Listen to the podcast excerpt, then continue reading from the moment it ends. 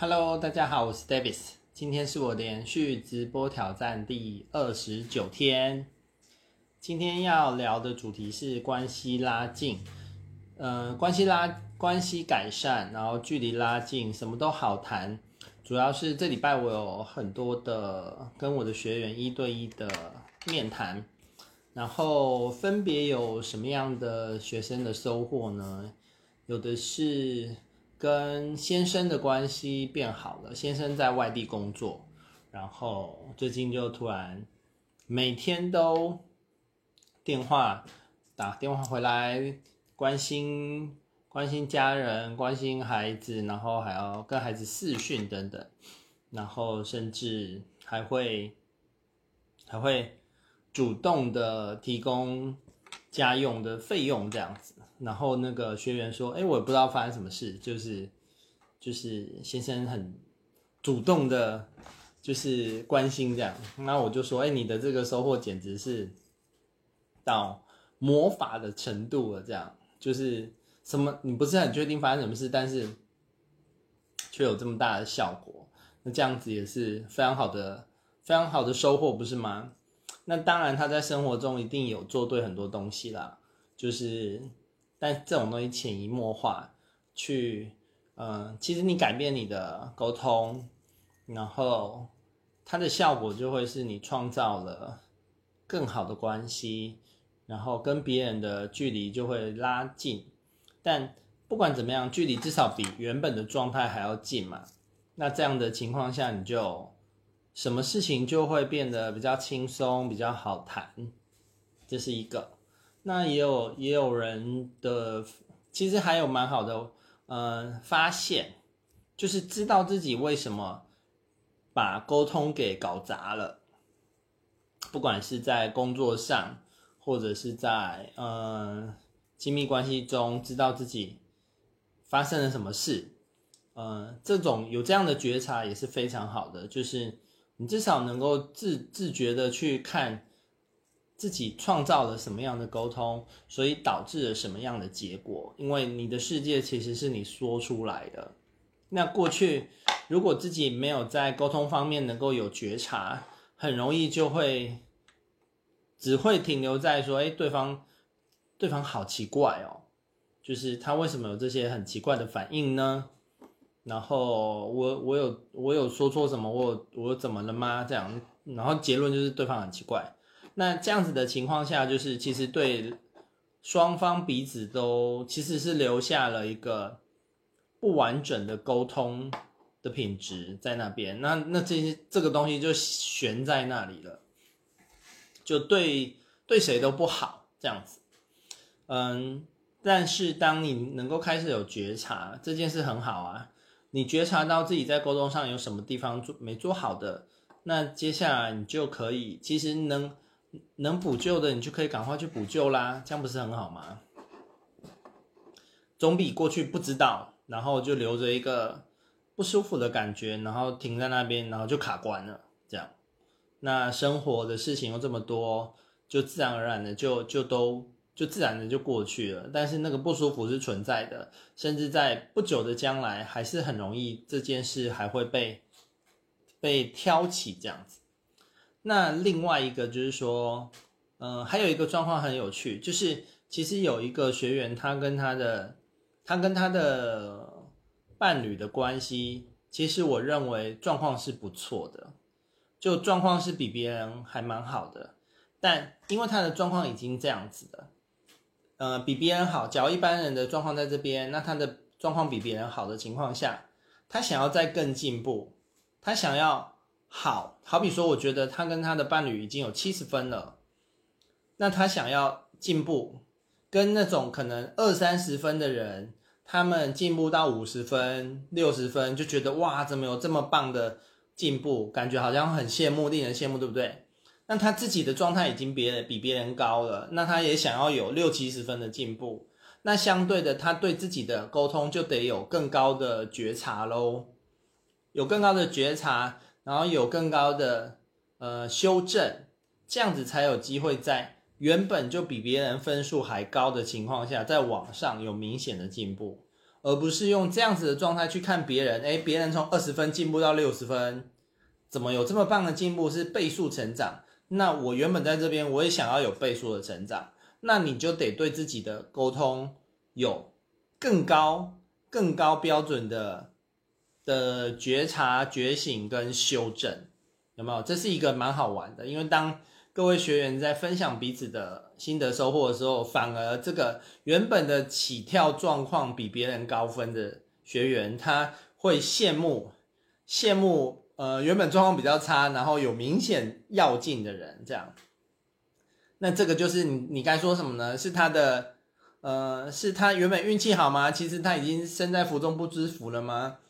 相对的，这也是他的盲点咯，因为他的状况其实在我来看，很明显是比别人高分的啊。那他要再努力，后面这方面的，呃，这方面的努力就得更高，因为他要追求是更高品质的。所以那种，呃，怎么说？你要，呃，你要从什么零到八十分，呃，比，甚至比你要从八十到九十、九十五还要更。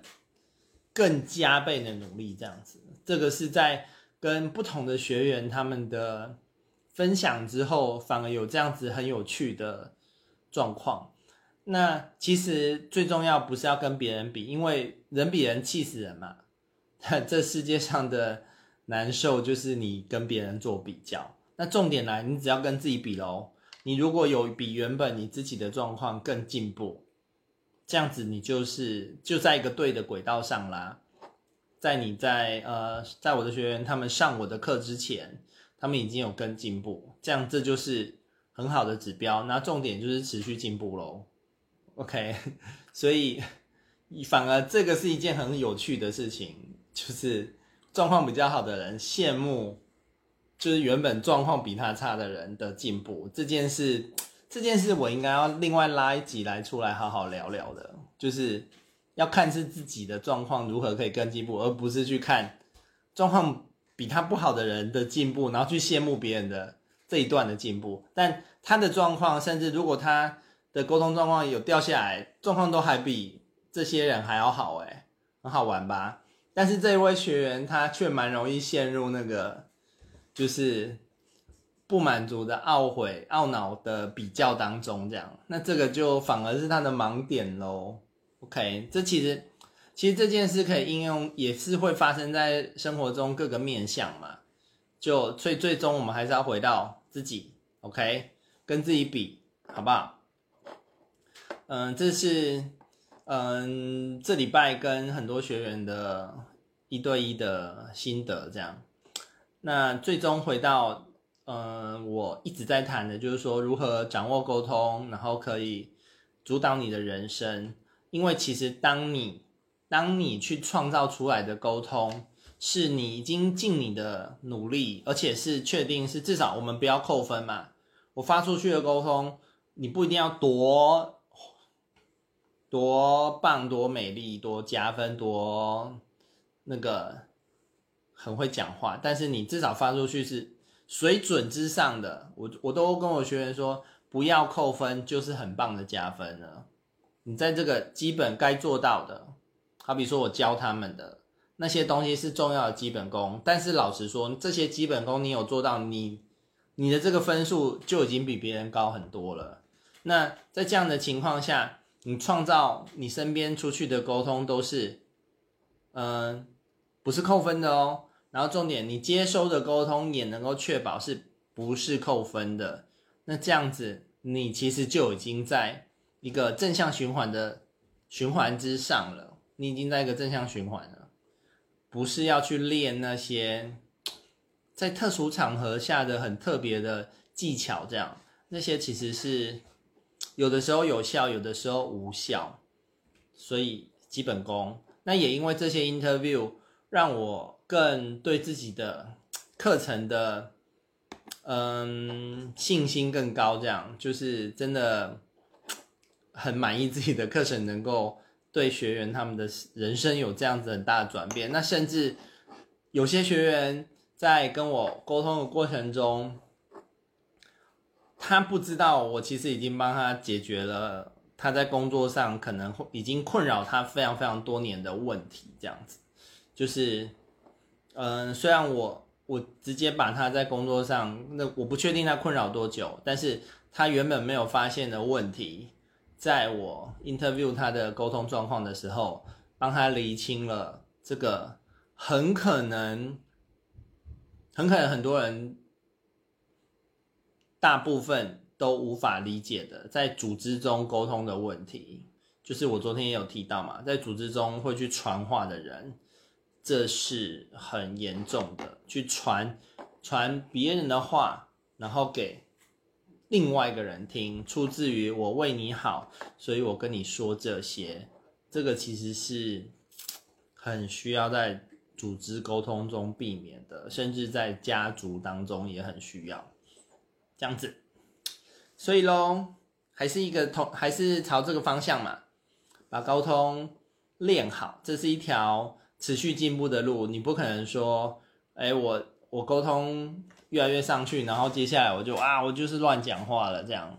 这个其实是一条不归路哎，因为当你沟通水准越越上去的时候，你很难让它掉下来，因为你对于沟通的觉察，然后对于沟通的那个。理解跟掌握越来越高，反而你越能得心应手，所以它是一条前进的不归路。你上去了，你上去这个阶梯，后面的阶梯阶梯就消失了，所以很值得，很值得修炼，对不对？因为你越上去，你就可以越越跟你创造你身边的沟通都是一个流畅的状态，然后那这样的好的流动只会让你有更多的好事在生活中发生哦。OK，好，今天就是这样子，有感而发跟大家聊一下这样子。明天是我的直播三十天挑战最后一天，好，期待明天的直播再跟大家碰面喽。周末愉快，拜拜。